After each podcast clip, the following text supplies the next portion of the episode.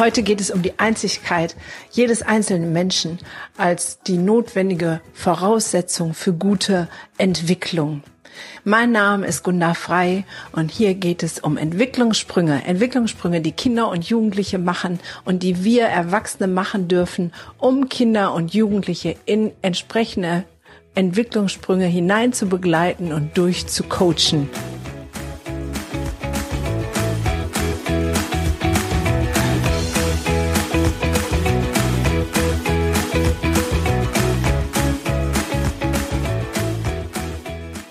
Heute geht es um die Einzigkeit jedes einzelnen Menschen als die notwendige Voraussetzung für gute Entwicklung.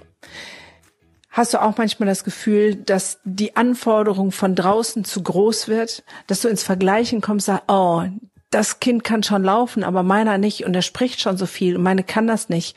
Oder die kann sich schon die Socken ausziehen und meine nicht. Oder die lernen schneller schreiben, schneller sprechen wir sind leider sehr gedrillt auf Vergleichen. Wir vergleichen unsere Kinder mit denen der anderen. Wir vergleichen innerhalb einer Gruppe in, in einer pädagogischen Kontext das eine Kind mit dem anderen. Im, in der Schule, klar, da wird verglichen schon allein durch die Noten.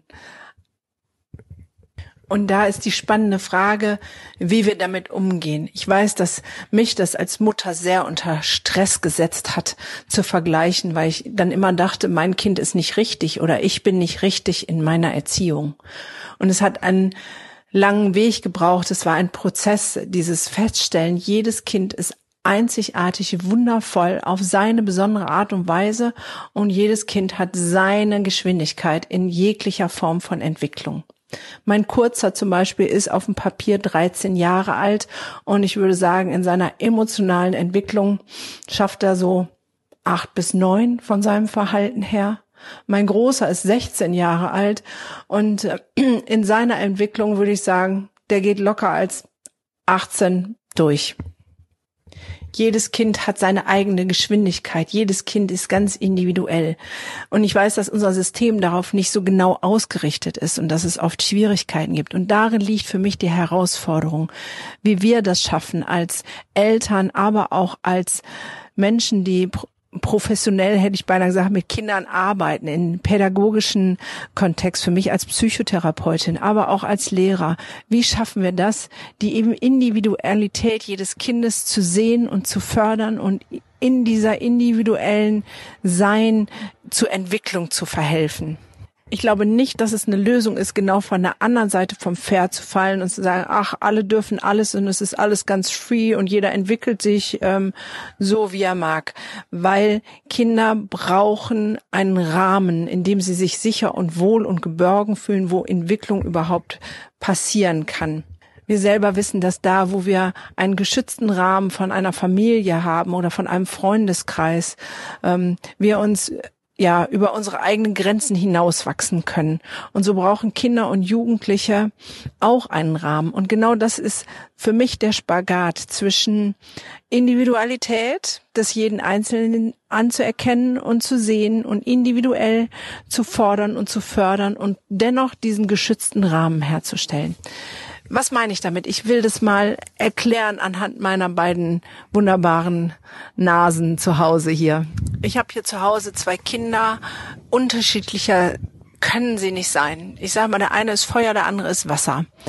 Ähm, jetzt in der Pubertät ändert sich das gerade ein bisschen, aber bis dahin war das wirklich so, mein großer, eher schüchtern, eher zurückhaltend, immer erst sortieren, gucken, ähm, wer sagt wann, wo, was, kann ich was dazu sagen, ähm, sehr dezent im Hintergrund, ähm, ein Schöngeist in vielen Dingen, ähm, Ordnung, solche Dinge waren ihm immer wichtig, sind auch jetzt noch wichtig, aber wie gesagt, Pubertät ändert sich ja schon das eine oder andere. Und der andere, ein spring ins Feld, denkt überhaupt über gar nichts nach, äh, springt in die Mitte jeglicher Gesellschaft und sagt, tada, hier bin ich, ähm, wenig Angst vor überhaupt irgendwas, springt einfach vom Drei-Meter-Turm, obwohl er nicht schwimmen kann.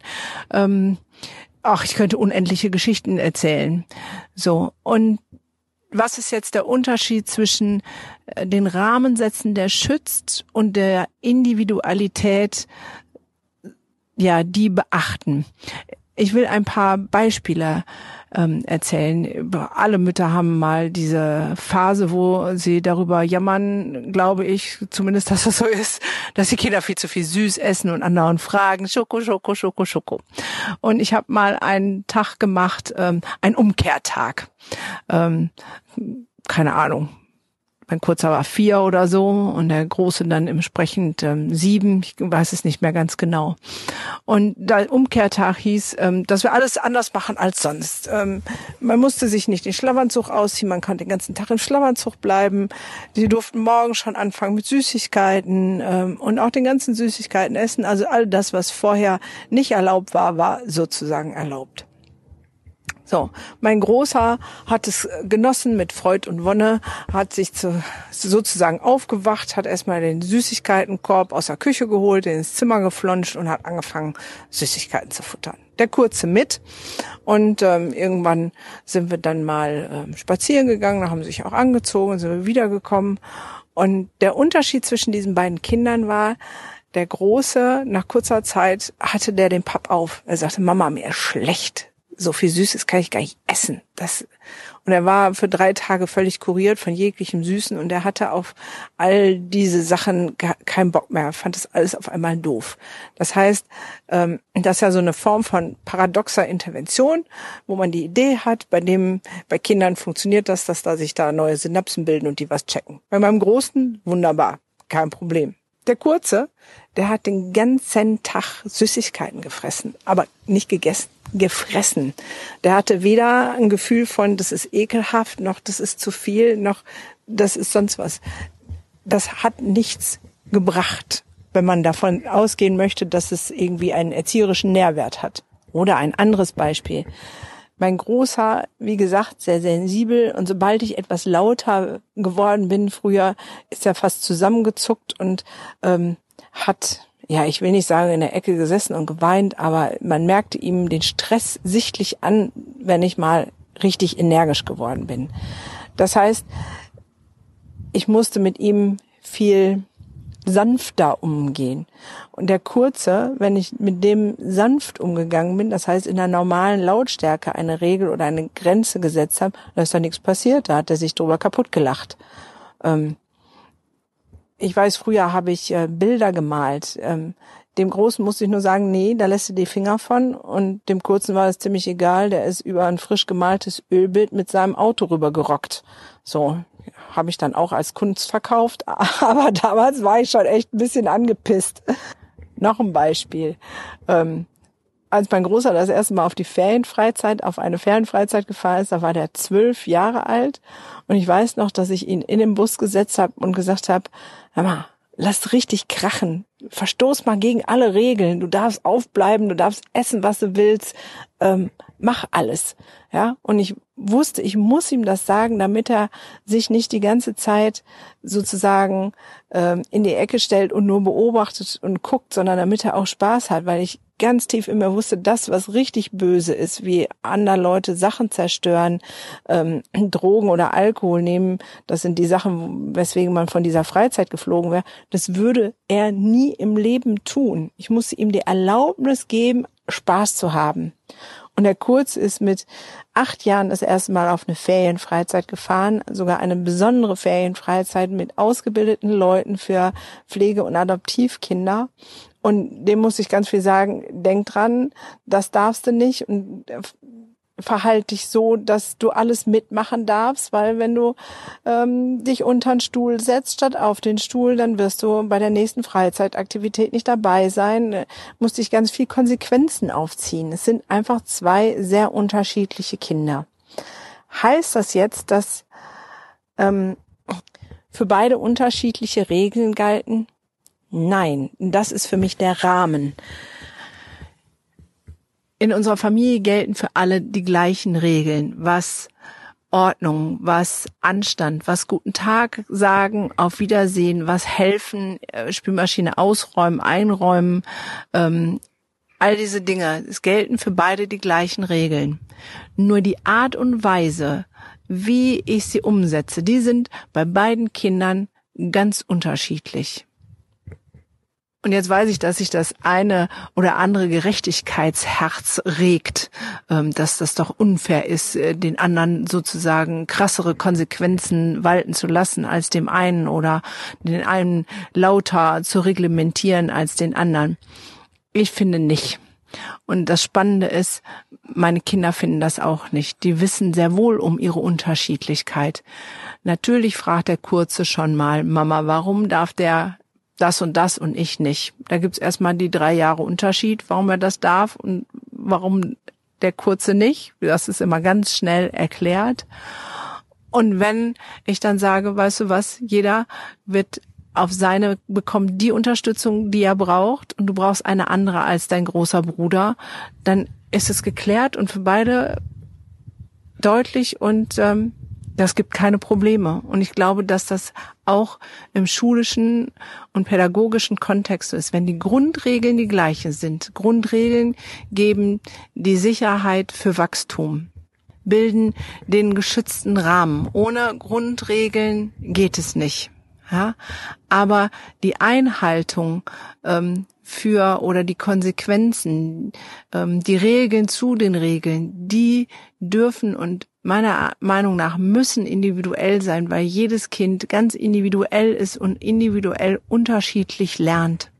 Und auch in einer anderen Geschwindigkeit. Also mach dir keinen Stress, wenn andere Kinder schon laufen können und deins noch nicht. Es wird laufen lernen, ganz sicher. Es wird laufen lernen. Und wenn Kinder im Stuhlkreis im Kindergarten noch nicht still sitzen können, dann können sie es vielleicht auch wirklich noch nicht. Dann hat das nichts mit ADHS oder sonst was zu tun, sondern sie sind in der, in der Entwicklung vielleicht noch nicht so weit und brauchen Unterstützung und brauchen ähm, ja in, in der ihrer individuellen Art, in ihren Bedürfnissen vielleicht eine andere Unterstützung. Und dann gibt es die anderen Kinder, die finden das toll, im Stuhlkreis zu sitzen und äh, sich in dieser Art auszutauschen. Ähm, ja, ich bin keine Erzieherin, aber ich stelle mir dann sowas vor wie, okay, es gibt morgens ein, eine Morgenrunde und das eine ist die im Stuhlkreis für die Kinder, die das gut können und toll finden. Und vielleicht gibt's parallel auch eine Morgenrunde ähm, für die Hibbelkinder, die auf einer anderen Art und Weise in den Tag starten. Und die ähm, machen ihre Morgenrunde in der Turnhalle, indem sie hin und her flitzen. Ich weiß es nicht. Aber ich weiß, dass ähm, die Berücksichtigung der Besonderheit jedes einzelnen Menschen extrem wichtig ist. Vielleicht kennst du diesen Cartoon, wo ein Affe, eine Giraffe, ein Elefant, ein Fisch im Glas, äh, ein, ein Hase und ein Igel sozusagen vor so einem Lehrer stehen und der sagt, ähm, um es gerecht zu gestalten, machen wir für alle die Aufgabe gleich. Ähm, wir äh, messen, wer am schnellsten auf einen Baum klettern kann.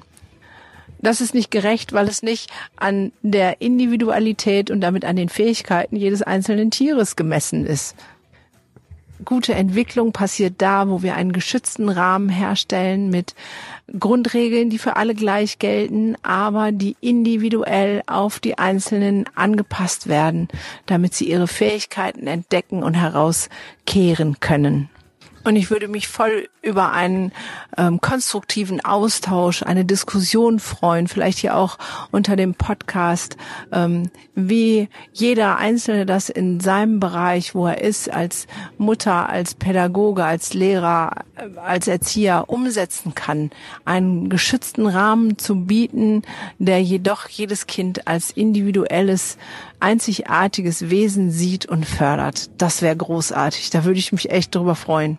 In diesem Sinne wünsche ich dir noch einen schönen Tag und hoffe, ich höre dich, sehe dich. Wie sagt man das beim Podcast? Naja, egal. Ich hoffe, du bist das nächste Mal wieder dabei. Bis dann.